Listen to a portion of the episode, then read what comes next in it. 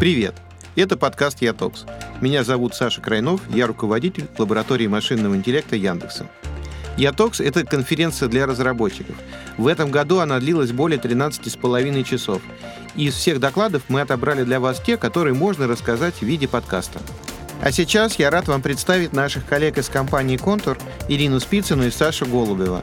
Они вам расскажут об очень важном — о доверии в команде. Всем привет! Привет!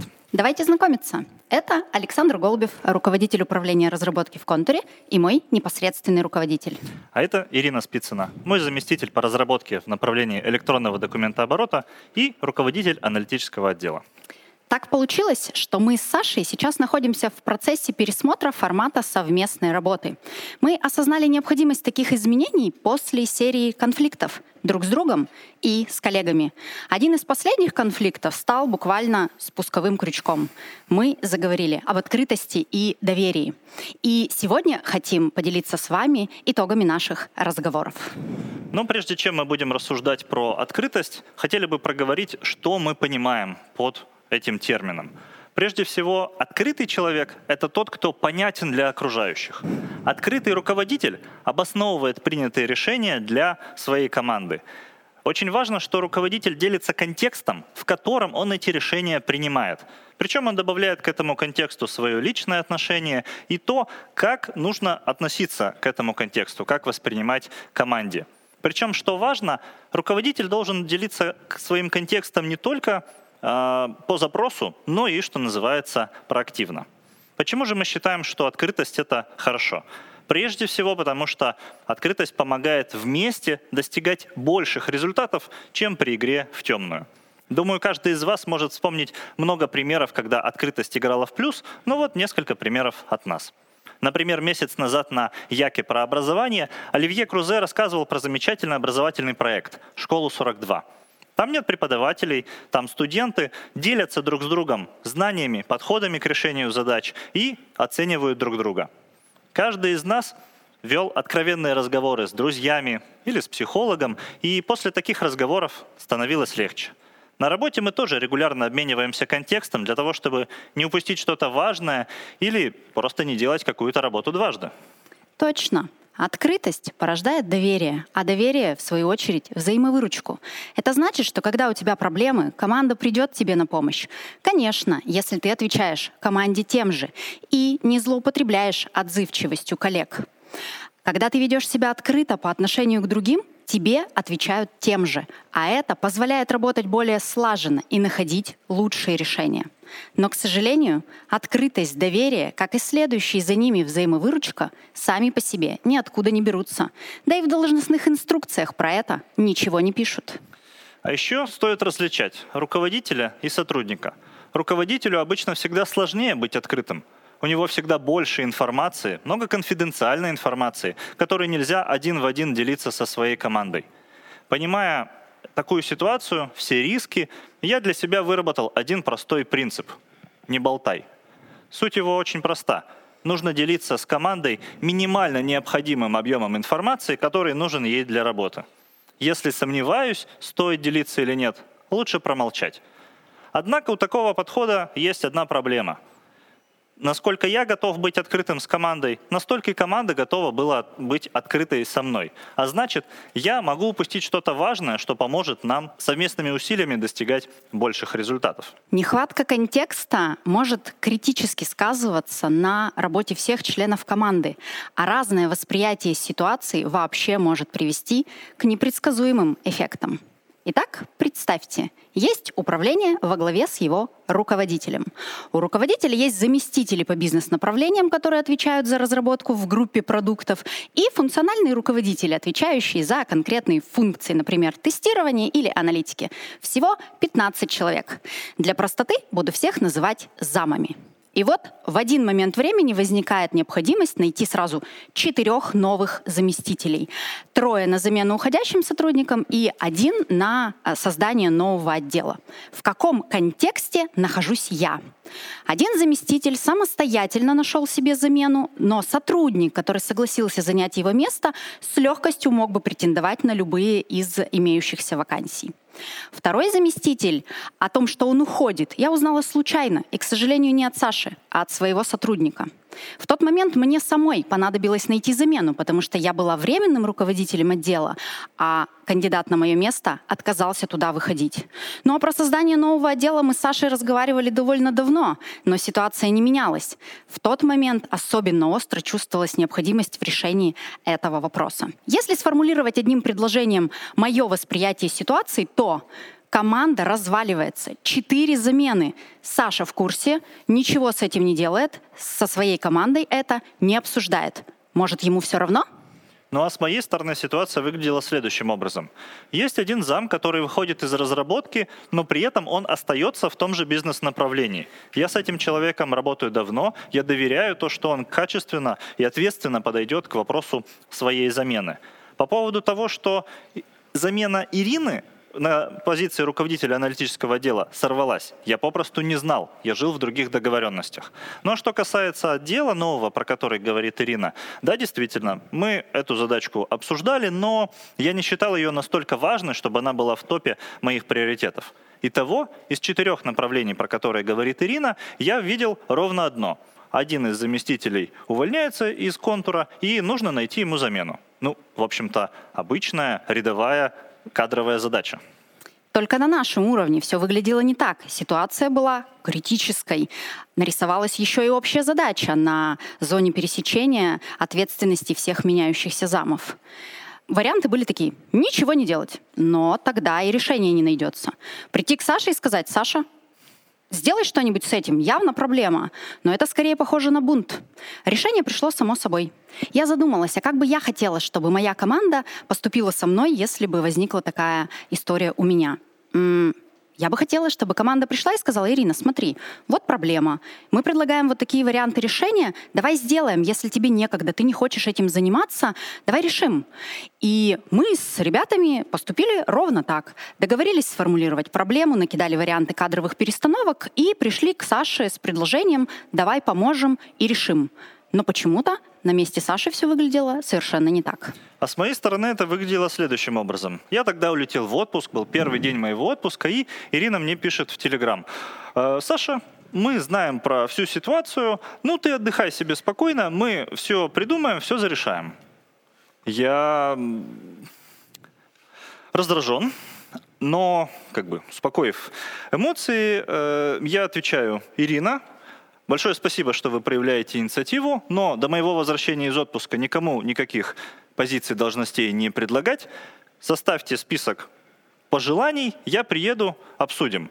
Ну, то есть, я это воспринял примерно так.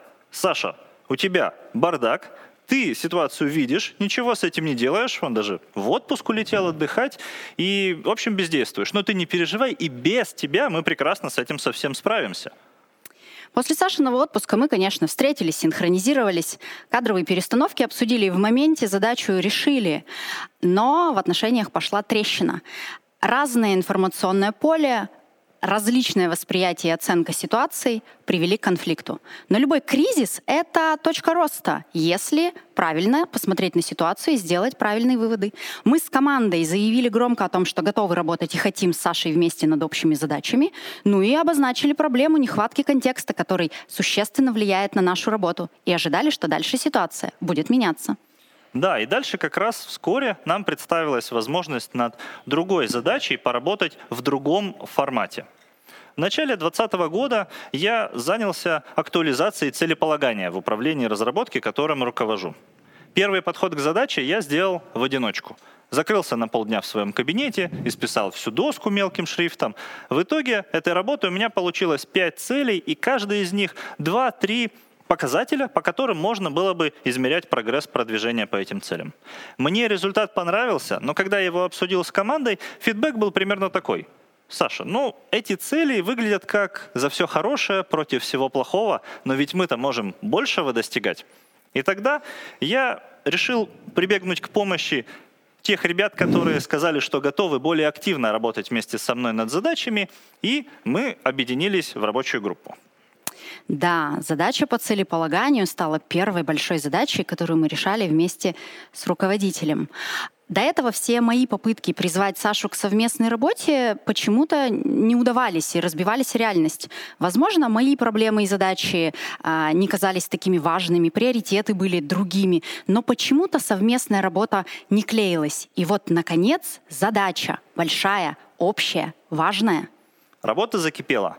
Последующие два месяца мы часто созванивались каждую неделю или даже чаще и списали кучу стикеров мира, и к июню у нас был готов новый перечень целей. Нам результат очень понравился. Цели были вместе с тем и амбициозные, и при этом достижимыми, реализуемыми. Их хотелось достигать. Я в июне рассказал про эти цели на нашей ежегодной внутриконтуровской конференции э, разработчиков.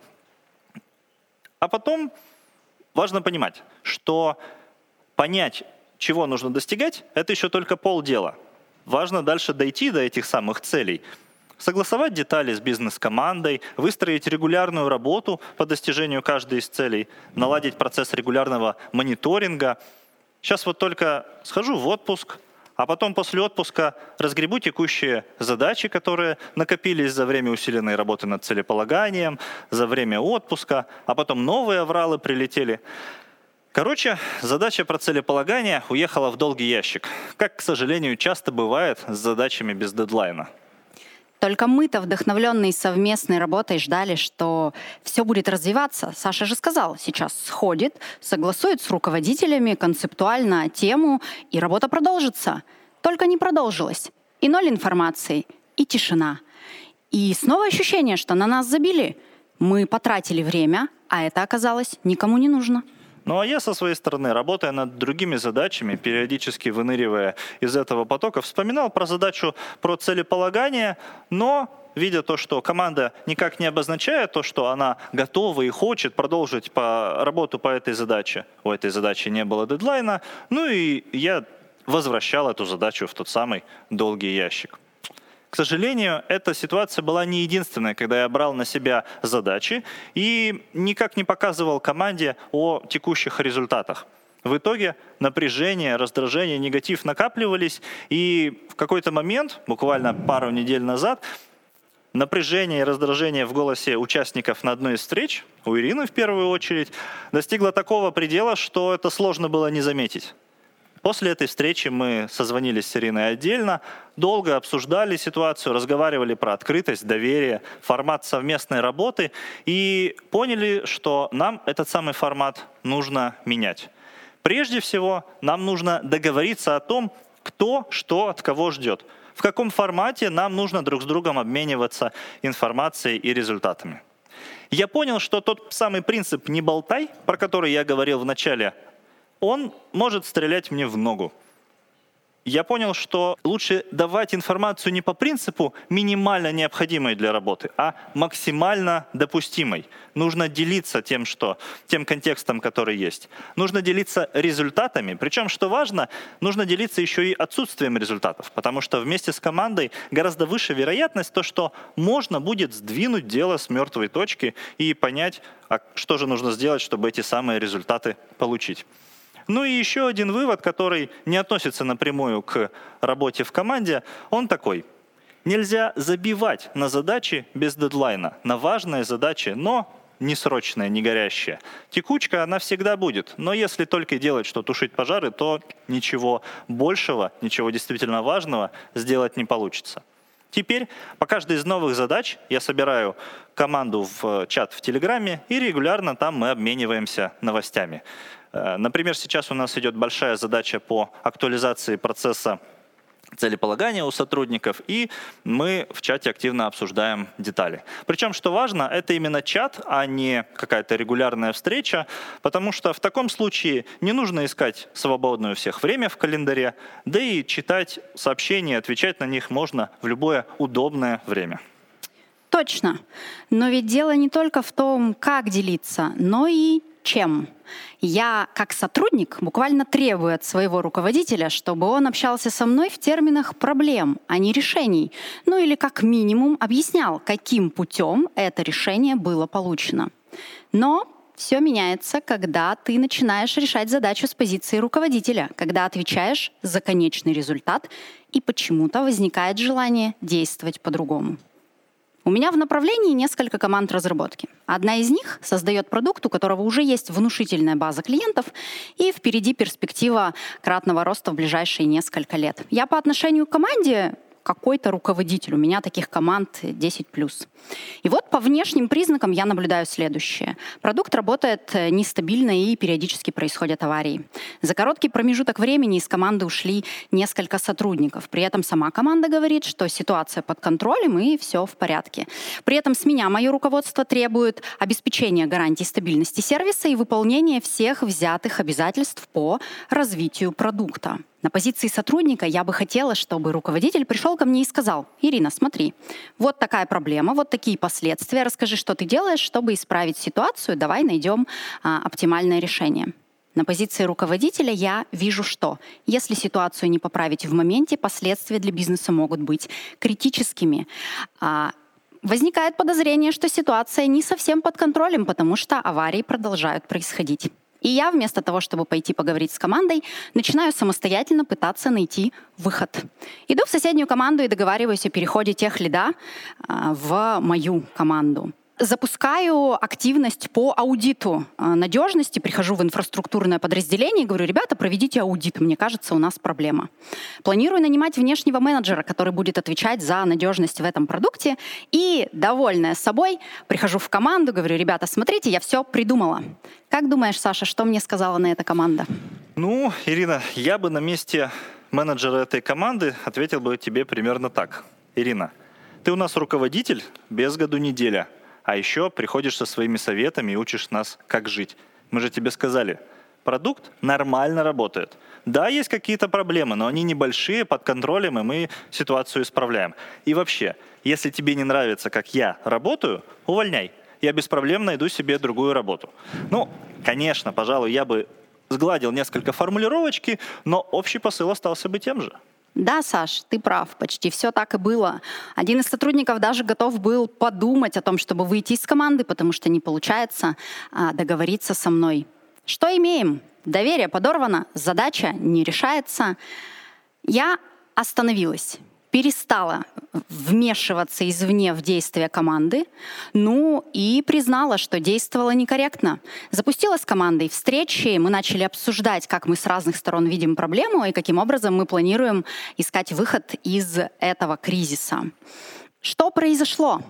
Вместо того, чтобы потратить чуть больше времени и а, сохранить отношения с командой, я предпочла действовать насильно. Так вот, после этой ситуации мои рекомендации всем а, звучат так. Работа в режиме «вот проблема, вот решение, погнали делать» возможно только тогда, когда команда уже работает слаженно. В команде есть доверие. Обсуждайте проблемы, а не решения. Это поможет всем находиться в одном контексте и действительно находить оптимальный выход из ситуации.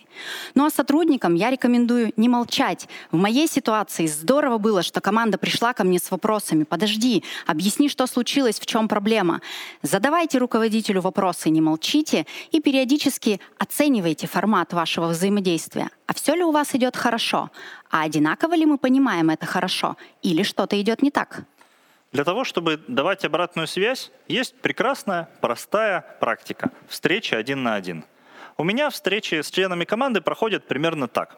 Я готовлю к такой встрече список вопросов, члены моей команды делают то же самое, и на встрече мы объединяем два этих списка и обсуждаем вопросы, ставим галочки в полученном чек-листе.